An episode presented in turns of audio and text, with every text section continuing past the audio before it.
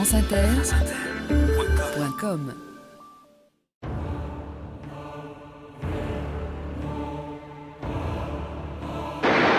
Not Kit Carson, not Buffalo Bill, not Davy Crockett. I mean that one woman gang from the tall country, Calamity Jane. «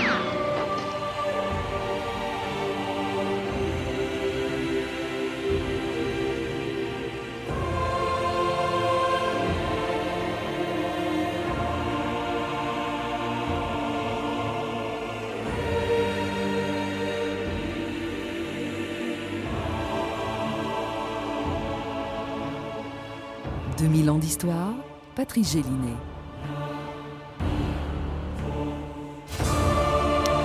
Du Mississippi au Pacifique et du Montana au Texas, pendant 50 ans, elle a écumé tous les États de l'Ouest des États-Unis. Tour à tour éclaireuse dans l'armée, poseuse de rails, entraîneuse, convoyeuse de bétail et même conductrice de diligence, elle a été à la fin du 19e siècle la femme la plus célèbre d'une histoire écrite surtout par des hommes. Elle buvait, elle chiquait, elle jurait et elle s'habillait comme eux. Elle était aussi connue que Billy the Kid, Kit Carson, Davy Crockett, Buffalo Bill, le général Custer, Jess James et Wild Bill Hickok. Et elle tirait aussi vite que le cowboy le plus célèbre du Far West. Je suis Billy the Kid L'homme qui va débarrasser l'Ouest de Le hyène qui touche à un cheveu du beau brun verra pas le soleil se coucher. Quelle amitié Et on se découvre devant une dame. Mais il mord de la putain de ses os de sa crevure de race de renard pourri Je vais faire une échelle avec ses côtes pour aller pisser sur sa gueule de bâtard d'Indien. Fils de hyène de chinois. Drôle de mec cette fille. Quelle amitié, Jane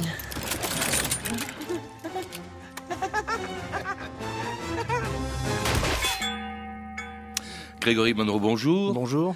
Alors vous venez d'écrire chez Webeck l'histoire de la seule femme connue de la conquête de l'Ouest, en tout cas la plus connue, ou plutôt d'ailleurs ce qu'on peut savoir d'elle, parce que euh, grâce à son autobiographie euh, ou aux lettres qu'elle aurait écrites à sa fille, on sait quelque chose, mais vous vous rappelez qu'elle a tellement affabulé qu'on a du mal à distinguer le vrai du faux dans son histoire, dans l'histoire de Calamity Jane. Absolument.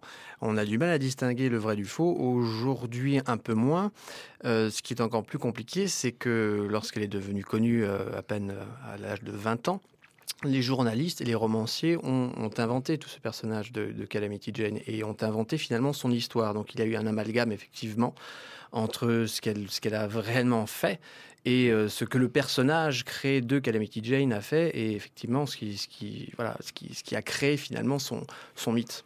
Oui, à tel point que même sa date de naissance n'est pas certaine. Elle est née, vous le rappelez, au milieu du 19e siècle, dans le Missouri, la fille d'un paysan mm -hmm. qui s'appelait Robert Canary, si bien d'ailleurs que son premier nom, son vrai nom, c'était Martha Canary. Martha Canary, absolument, née euh, en 1856, on en est tout de même assez certain aujourd'hui, euh, à Princeton, dans le Missouri, dans une petite ferme. Et euh, ses, ses, parents étaient voilà, très, euh, une famille très, très humble. Et euh, Martha a eu euh, quatre, quatre sœurs et frères. Et ils ont migré en 1864 euh, parce que ruinés, ils avaient une assez mauvaise réputation, euh, les Canaries déjà à l'époque. Ouais, la mère buvait déjà. La mère buvait, oui, oui, c'était déjà, c'était déjà dans la famille depuis longtemps. Et, et, le père était très joueur et, et très, euh, très avide de, de, de, de pouvoir, d'argent. Et effectivement, euh, les rumeurs euh, comme quoi, qui circulaient comme quoi, effectivement, l'or, l'or pouvait couler à flot dans l'Ouest et dans, les États, notamment du, Montana et des, Black Hills effectivement les a poussés à migrer et, à emprunter euh, le, chemin de, l'Oregon, ce qu'on appelait l'Oregon Trail à l'époque, comme, des milliers d'autres pionniers. Donc elle a migré, elle a fait partie de, de, de ces migrants-là. Et alors elle se retrouve orpheline très tôt, à l'âge de 15 ans, elle est livrée à elle-même, elle boit, donc elle fume, elle monte à cheval et préfère d'ailleurs la compagnie des hommes à celle des femmes, ce qu'elle écrira plus tard dans une lettre à sa fille. Cher Janet, dans mes jeunes années, avant que tu ne sois né, Bartlebone, Jim Ragg et moi-même avons travaillé quelque temps comme muletiers pour le général Custer. Nous avions tous les trois l'habitude de chasser et de piéger des bêtes dans les rocheuses. Mais nous ne savions pas qu'il était si difficile de recevoir des ordres. À cette époque, les mines d'argent avaient disparu, le chemin de fer approchait, tout était sur le point de changer. Mais les aventures étaient loin d'être terminées.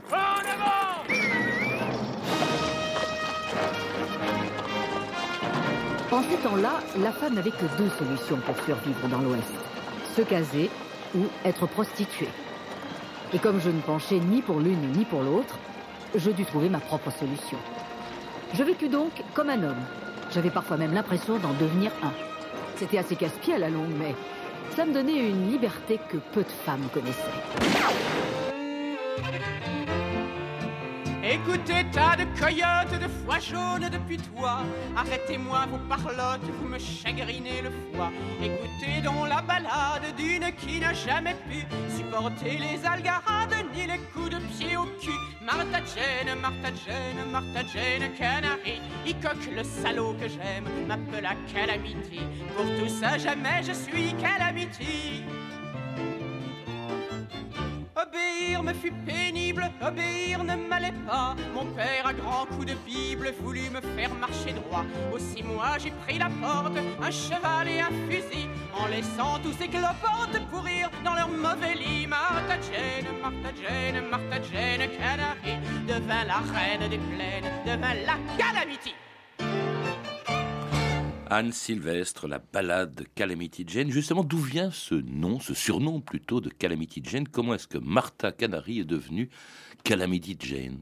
La création du, du, nom Calamity Jane euh, reste euh, encore aujourd'hui incertaine. On peut à peu près dater euh, l'apparition du nom via les journalistes aux alentours de 1875-76. Maintenant, pourquoi est-ce que Martha Calamity? Canary, pourquoi Calamity Jane? À l'époque, les, euh, les proxénètes euh, étaient appelés les John. Et les filles qu'ils prostituaient s'appelaient les Jane. Et effectivement, certaines femmes de, de, petite vertu, on les appelait les Calamity Jane. Mmh. Alors, est-ce que ça viendrait de là parce que Martha Canary aurait été aperçue travaillant assez jeune dans un bordel euh, de, de Fort Laramie, je crois. Euh, je ne le pense pas. Il y a d'autres versions qui peuvent être euh, un peu plus euh, considérées. Elle avait la poisse aussi, donc peut-être Elle avait, Je ne sais pas si elle avait la poisse. L'un de ses amis lui a dit oh là là, tu, tu, tu, à chaque fois tu es présente, tu es présente dans les, en, en, état de, de, calamité. Il y a de la calamité partout où tu passes. Voilà, donc je ne pense pas que ce soit une femme euh, gaffeuse, en tout cas. Je ne suis pas certain que ce soit euh, négatif, en tout cas, le, surnom de Calamity. Ce, surnom lui vient au moment où elle est, ou en tout cas, selon ce qu'elle en a dit, elle se retrouve éclaireuse dans l'armée de Custer. Il faut rappeler qui est Custer, quand même, c'était le général, le commandant du fameux 7e de cavalerie euh, qui allait se faire euh, décimer par les, par les Sioux en 1875 à, à Little Bigorne. Et mm -hmm. elle était éclaireuse. C'était une femme dans l'armée, c'était autorisé? C'était euh, c'était totalement défendu. D'ailleurs, il y avait des lois à l'époque qui interdisaient aux femmes euh, de fréquenter les saloons, de fumer le cigare, de se mettre les pantalons, de boire de l'alcool et surtout euh, voilà, de se prendre pour un soldat et d'incorporer l'armée. Et, et elle a fait juste tout ça. Elle était présente euh, lors de grandes expéditions qui allaient un peu prospecter pour, euh, pour la recherche de l'or dans les, euh, dans, dans, les Black Hills. Elle était présente aussi. Black Hills, c'est dans le Dakota. Hein, du, Bla du, oui, du oui, oui, Black Hills, oui, c'est oui, Dakota. Tout à fait, tout près de la, la, frontière canadienne. Absolument, tout à fait. Custer, je ne suis pas certain qu'elle l'ait connu. D'ailleurs, Custer a, a, connu son, son, échec le 25 juin 1876 dans la mmh. fameuse bataille de Little Big Horn, menée par le, le chef indien Sitting Bull. Et euh, elle était plus. Elle, en fait, elle s'est, elle, au sein du corps d'armée du, général Crook, qui, euh, qui lui-même était euh, aux ordres du, lieutenant-colonel George Armstrong Custer en 1876. Et, au départ, effectivement, on ne savait pas que c'était une femme, parce qu'évidemment, elle portait très bien le pantalon, elle n'était pas forcément très féminine, Calamity Jane. Et dès que dès qu'ils ont découvert que, que c'était une femme, même quand bien même une Calamity Jane, une jeune Calamity Jane à peine connue, euh, ils l'ont euh, tout, de suite expulsée euh, du corps d'armée parce que c'était interdit aux femmes. Et elle n'était pas encore à cette époque-là, en 1876, assez célèbre pour être tolérée. On, on, la retrouve dans des quantités de métiers. En, en vous lisant Grégory Monroe, je, alors je, je, vois par exemple, elle, elle aurait euh, fait partie du fameux Pony Express, par exemple, euh, où elle aurait euh, installé, elle aurait participé à la construction du chemin de fer de, euh, qui allait dans l'Ouest. Oui, ça, ça c'est ce qu'elle dit ou ce qu'elle a, ce, ce qu'un journaliste a dit pour elle dans une autobiographie, dans une autobiographie pardon, qui était écrite en 1896. Euh, elle n'a pas fait partie du Pony Express. Je pense que c'est un peu effectivement euh, affabulé. Transporter le Euh, courrier, oui. Ouais, cheval. transportait le courrier, ça aurait été génial parce que ça aurait été l'unique femme effectivement euh, à faire ça. Euh, elle a, elle a, en fait, elle travaille, elle avait des petits boulots. Elle, elle, elle essayait juste de, de- de survivre au jour le jour. Calamity Jane, c'était, c'était une vagabonde. Donc elle allait comme ça de ville en ville. Alors effectivement, quand elle était connue, euh, donc c'était plus simple pour elle de, trouver euh, du travail. Euh, la plupart du temps, elle cuisinait. Elle cuisinait pour les ouvriers qui, construisaient les, voies ferrées. Elle cuisinait dans les ranchs, dans les saloons pour des, pour des cow-boys. Donc, euh, donc elle vivait comme ça de, de- de- de- de petits travaux.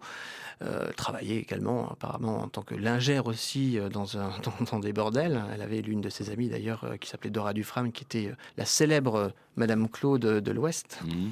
Mais, mais, mais rien de rien de, rien de grand. Elle n'a pas voilà. Lingère, pas- on- on- certains ont même dit sans doute prostituée, d'ailleurs d'où son prénom de Jane, Mhm. puisque c'est comme ça qu'on surnommait les prostituées.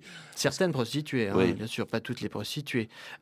Euh, elle se serait prostituée. Elle aurait travaillé très très jeune, elle avait peut-être euh, 17 ans, euh, dans, dans un bordel. Je, je- j'ai trouvé très très peu de traces de ça. Je, je ne la résumerai pas du tout, en tout cas en tant que, en tant que prostituée. En tout clair. cas, au, Oui, au moins euh, entraîneuse, disons, ou Mhm. animatrice dans les salons, pour Oui. lesquels d'ailleurs tout à fait. elle se mettait une robe, et justement, elle rencontrait un jour le seul homme qui ait compté dans sa vie.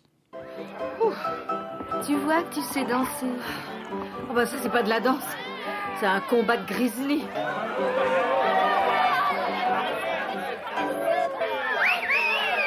Approche, chérie. Viens t'asseoir. J'ai besoin de ton charme. Tu es vraiment charmante. Moi, je suis James Butler Hickok. J'ai été éclaireur pendant toute ma vie. Mes sens sont si affûtés que tu trouveras jamais pareil chez un autre homme blanc. Vous savez comment je m'appelle? Lily. Je devrais t'appeler comme ça. Lily. Je peux te dire que ça tirait bien mieux, surtout quand tu portes ce genre de vêtements. Calamity Jane. Surtout ne leur dis pas qui je suis, je t'en prie. Oh chérie, tu sais que je suis la discrétion même. tu parles. Non, toi tu es un menteur et un sans cœur. Devinez qui est-ce qui est assis sur mes genoux. C'est Calamity Jane. 2000 ans d'histoire, Patrice Gélinet. Et un extrait que l'on vient d'entendre de- du film Buffalo Girls avec Angelica Houston dans le rôle de Calamity Jane, rencontrant donc une autre légende du Far West dont vous parlez longuement dans votre livre, Gregory Monroe, parce que c'est sans doute le seul homme qui est vraiment compté dans la vie de Calamity Jane, qui était Wild, Bill Hickok. Absolument, Wild Bill Hickok, de son vrai prénom, James Butler Hickok, qui était un homme euh, respecté, un, homme de loi, qui faisait respecter la loi. Il a été marshal, shérif euh, dans plusieurs villes. On lui a également attitré euh, quelques morts. euh, Mmh. si effectivement, il fallait pas, il fallait, il valait mieux être ami avec lui que Joueur que professionnel lui, de joueur poker, professionnel ouais. de poker, oui, absolument. Et, et, euh, en 1876, quand il, quand il a connu Calamity Jane, il était bien entendu beaucoup plus connu qu'elle. Et ils ont fait route, ils se sont connus à, à, à Fort Fetterman, euh, lorsque euh, Calamity Jane a été justement rapatriée de, de, cette, euh, de, cette, euh, de ce corps d'armée du général Crook. Et ils ont fait route euh, vers Deadwood ensemble. Alors, Deadwood, c'est important Mhm. parce que moi, je vous avouerai franchement que j'ignorais le nom de Deadwood avant de vous lire. Vous dites que c'était la ville la plus célèbre de la région, grâce notamment à l'or qu'on trouvait dans la région. Deadwood, c'est vraiment un symbole des villes du Far West, de ces villes champignons qui apparaissent, qui disparaissent. C'est à cause de l'or. Une ville, du coup, très dangereuse à cause des activités qu'on y trouvait, Grégory Monroe. Absolument, tout à fait. Euh, Deadwood était une ville en plein essor, en pleine construction finalement, une ville toute jeune en 1876. Dans le Dakota du Nord. hein, Dans le sud Dakota. précise, dans le non, c'est dans, le sud Dakota. il est dans, dans Ouais. le sud Dakota, qui existe de- toujours d'ailleurs. Ouais. hein. Et euh, effectivement, euh, c'était le repère des, des hors-la-loi, le repère des cow-boys. C'était, c'était leur QG. C'était c'est là où c'était forcément le- l'endroit où, où, où tous ces, tous- tous- tous ces, ces chercheurs d'or devaient, devaient se retrouver et tout- toutes, ces, toutes ces personnes qui en en, en quête effectivement de, de ce minerai précieux euh, devait être. Et, euh, et Calamity Jane, Wild Billy Cock, euh, évidemment, s'y sont trouvés, s'y sont retrouvés. ville, euh, ville dangereuse également, Oui. puisque justement, Wild Billy Cock est mort, a été tué, hein, c'est, a été tué au moment où il jouait au poker, sur sa table de poker, tué dans le dos, je crois qu'il se mettait toujours le dos au mur, Oui. Parce qu'il craignait justement qu'un jour quelqu'un rentre dans le saloon et l'assassine, ce qui s'est quand même produit. Ah bah, en fait, ça s'est produit parce qu'il a fait exception à sa règle et que ce 2 août 1876, euh, il n'était pas dos au mur, il était dos à la porte, il n'aurait jamais dû l'être et il s'est pris une balle dans le dos. Alors bon, ça c'est un grand chagrin, dit-on, de Calamity Jane. Dit-on. Euh, hein, et puis elle, reste quand même à Deadwood. Et là, on la retrouve, elle qui euh, euh, a tout fait, tous les métiers, on la retrouve infirmière, soignant les habitants de Deadwood qui étaient mhm. atteints par une, très grave épidémie, d'ailleurs qui avait touché toute la région, une épidémie de variole, Grégory Monroe. Absolument, tout à fait. C'est une très très grave épidémie qui s'est étendue sur 2-3 ans, entre 1876, plutôt plus dans les années 1878 et 1880. Et, et Calamity Jane, qui avait cette réputation là d'avoir le, cœur sur la main, d'être une femme aimée, d'être une femme qui était à l'écoute des autres et qui, prenait les devants et, voilà, qui allait s'occuper de malades, euh, qui, qui, s'occupait des enfants, qui, aimait son prochain. C'était quelqu'un qui avait vraiment le cœur sur la main. Donc effectivement, beaucoup de témoins ont raconté cela euh, après sa mort, que, c'était une femme qui, euh, alors infirmière, effectivement, elle n'a pas non plus, elle s'est pas non plus occupée de, centaines et de centaines de, personnes. Hein. Mais, à l'époque, c'était dangereux. C'était une maladie extrêmement contagieuse. elle n'avait absolument pas peur de soigner les gens. Non. Et là, on l'a vraiment, on la remarque en train de soigner les gens. Tout à fait. On la remarque, tout à fait. Et, c'est ce, ce côté-là qu'on qu retenu beaucoup de gens qui, l'ont connu et qui l'ont aimé finalement, et qui est resté, plus que le côté, on va dire, plutôt rebelle ou, aventurière. Oui, parce que vraiment, c'est une femme qui devient à ce moment-là euh, extrêmement euh, célèbre. Elle a à peu près une trentaine d'années, même pas. Euh, et Calamity Jane, vous dites que quand elle arrive, parce qu'elle voyage énormément, elle n'arrête pas de bouger. On la retrouve dans tous les États du nord-ouest des États-Unis. Et puis à chaque fois qu'elle arrive quelque part, par exemple, on dit Calamity Jane est en ville. Tous les journaux du coin se précipitent. Enfin, d'abord pour annoncer son arrivée, et ensuite pour aller lui poser des questions sur sa vie. Absolument. Et quand ça n'était pas le cas, il lui arrivait parfois d'aller voir le, journaliste local et, et, de lui demander très gentiment, ou parfois un peu moins gentiment, de, d'écrire deux lignes dans le journal comme quoi Calamity Jane était en ville, qu'il fallait le mentionner parce qu'elle était connue. Ça lui ouvrait aussi des portes. faut pas l'oublier. Euh, c'était une femme la plupart du temps seule, vagabonde. C'était pas forcément bien perçu ou, toléré. Alors évidemment, elle était un peu plus connue, donc elle, elle était un peu plus tolérée. Mais ça lui donnait peut-être un peu plus d'importance et de légitimité, donc les gens l'acceptaient. Et aussi célèbre en fait que celui qu'elle rencontrait en 1882, une autre légende du Far West, qui voulait l'enrôler dans un spectacle qui allait se produire dans tous les États-Unis et même en Europe, William Cody, plus connu sous le nom de Buffalo Bill.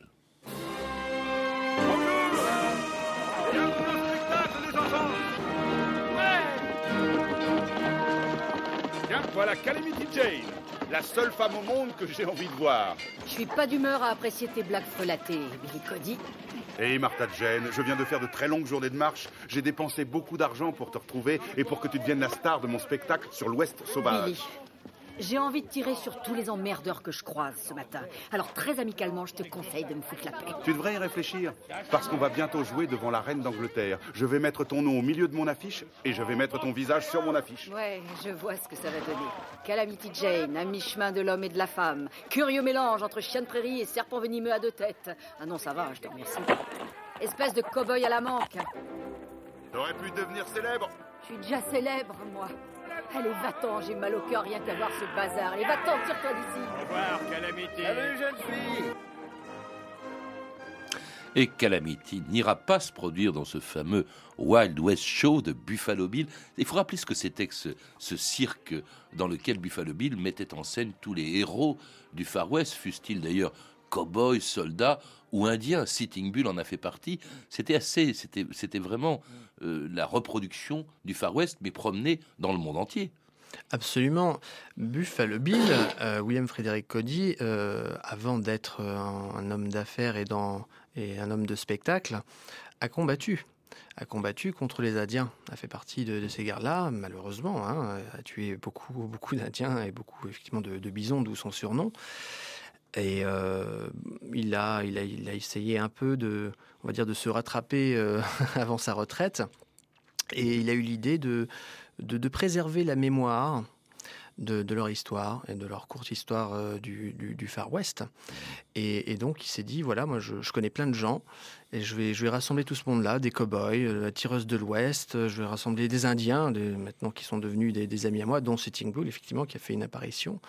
Euh, et, et puis je vais faire un show qui s'appelle le Wild West Show. Et puis je vais, je vais organiser des tournées un peu partout dans les États-Unis et en dehors des États-Unis et en Europe Oui, ça s'est et en France, oui. absolument, et à Paris. Et, je pense que la passion des Européens pour le Far West, euh, on la doit en grande partie à, Buffalo Bill. Parce euh, parce qu'il a réussi à exporter son histoire et à donner ce, ce- ce- ce côté un peu, on va dire, un peu ce côté folklorique. Et sans Calamity Jane, qui elle-même s'est produit d'ailleurs dans un autre, moins connu parce qu'il n'est pas, il s'est pas exporté en Europe, dans un autre spectacle qui s'appelait le Rocky Mountain Show. Mhm. Le Rocky Mountain Show en 1884. Peu de gens le savent. Il y a, très très peu de choses euh, effectivement sur le, Rocky Mountain Show. Euh, elle a été enrôlée comme ça en un été et on est venu la chercher. On lui dit voilà, euh, viens faire partie de notre show. Tu es connu, euh, viens raconter tes histoires. Et ça a duré très peu de temps parce que parce que le euh, euh, le tenancier du, du Rocky Mountain Show a fait faillite.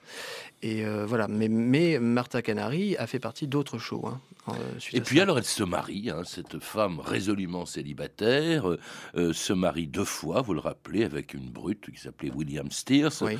euh, avec euh, un autre, euh, Burke, Christian Burke, je crois, Burke. deux enfants. Euh, elle aurait eu deux enfants. Alors on ne sait pas très bien, c'est un petit peu mystérieux. C'est toujours un peu mystérieux. Je ne Euh, pas si elle les a vraiment eus. Non, elle les a vraiment eus parce que parce qu'elle a dit avoir eu un, un petit garçon qui, euh, qui, qui, qui est décédé euh, nourrisson. Et, là, et les, journalistes également euh, ont fait deux, trois lignes dans, les journaux à ce, moment-là. Et en 1887, elle a, elle a donné naissance à une fille qui s'appelait Jessie. Et euh, ça, on en est à peu près certain. Et puis alors, elle retombe dans l'alcool, euh, Ouais. très indépendante. Euh, elle a une fin assez pitoyable. On la retrouve dans des hospices, un hospice dans le Montana. On essaye de la faire interner également Mm. dans un hospice euh, pour nécessiteux. Et elle- alors, on vient la voir. euh, euh, les journalistes s'intéressent à elle, lui font, le- la font parler, mais ce qu'elle dit est un petit peu, un petit peu euh, incohérent. Euh, très pauvre aussi. Donc, lingère, vous le disiez, elle termine sa vie lingère dans un bordel? Non, pire que ça. euh, Martha Canary a toujours vécu dans la précarité, quoi qu'il arrive. C'est euh, voilà. En 1901, elle était, euh, elle a été internée dans une maison de, de pauvres. Et une journaliste est venue de l'est des États-Unis, de l'État de New York, est venue la chercher pour la ramener dans l'est pour faire partie de l'exposition panaméricaine. Ça Mais ça lui, c'est pas que ça lui a pas plu, c'est que c'était pas sa vie. Mm. Et euh, elle, voilà, elle, elle était, elle était vraiment sous l'emprise de l'alcool et malheureusement, effectivement, c'était une très très grande exposition, hein, l'exposition panaméricaine. Il y a eu une photo d'elle qui a été prise. C'est une des dernières photos de, de Calamity Jane d'ailleurs, mais elle avait un comportement tellement euh, tellement intolérable que- qu'elle a vite été réexpédiée malheureusement dans l'Ouest où, où était sa vie et, et, euh, non elle a fini elle a fini ses jours dans, dans- dans- dans un hôtel euh, toute seule En, en 1903, Mhm. elle est morte d'une infla- d'inflammation pulmonaire et enterrée auprès de euh, Billy Cock à, De- Voilà. à Deadwood, dans la ville qu'elle aimait. Et ça, c'était en 1903, 50 ans avant un des très nombreux films qui lui ont été consacrés. All right, folks, gather round. Let's give a real Deadwood City welcome to the gang. Not Kit Carson, not Buffalo Bill, not Davy Crockett. I mean that one woman gang from the tall country who told the tallest tales from Kalamazoo to California. Calamity Jane! They called her Calamity, but you'll call her Colossal, as Doris Day lights your life with laughter and song. I just flew in from the Windy City. The Windy City is mighty pretty, but they ain't got what we got. I'm telling you, boys, I ain't a swapping half a Deadwood for the whole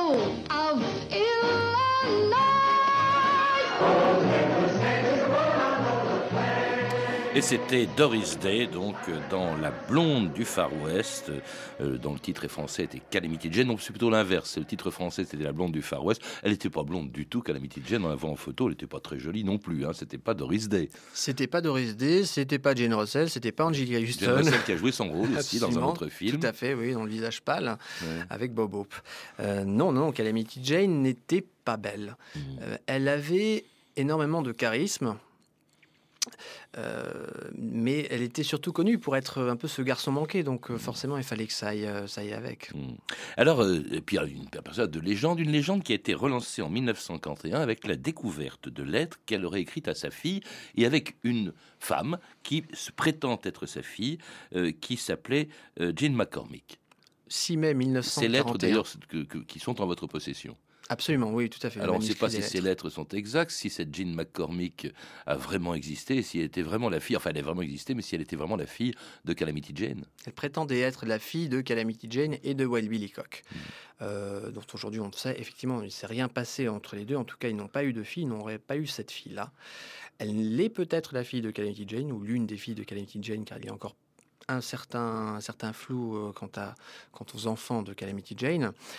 Euh, toujours est-il que le 6 mai 1941, il y a cette vieille femme qui dit être la femme, la, la fille de. Calamity Jane et de Wild Bill Cock, et qui, elle a en sa possession un manuscrit un vieux manuscrit de lettres, hein, comme un journal intime qui, qui lui est adressé.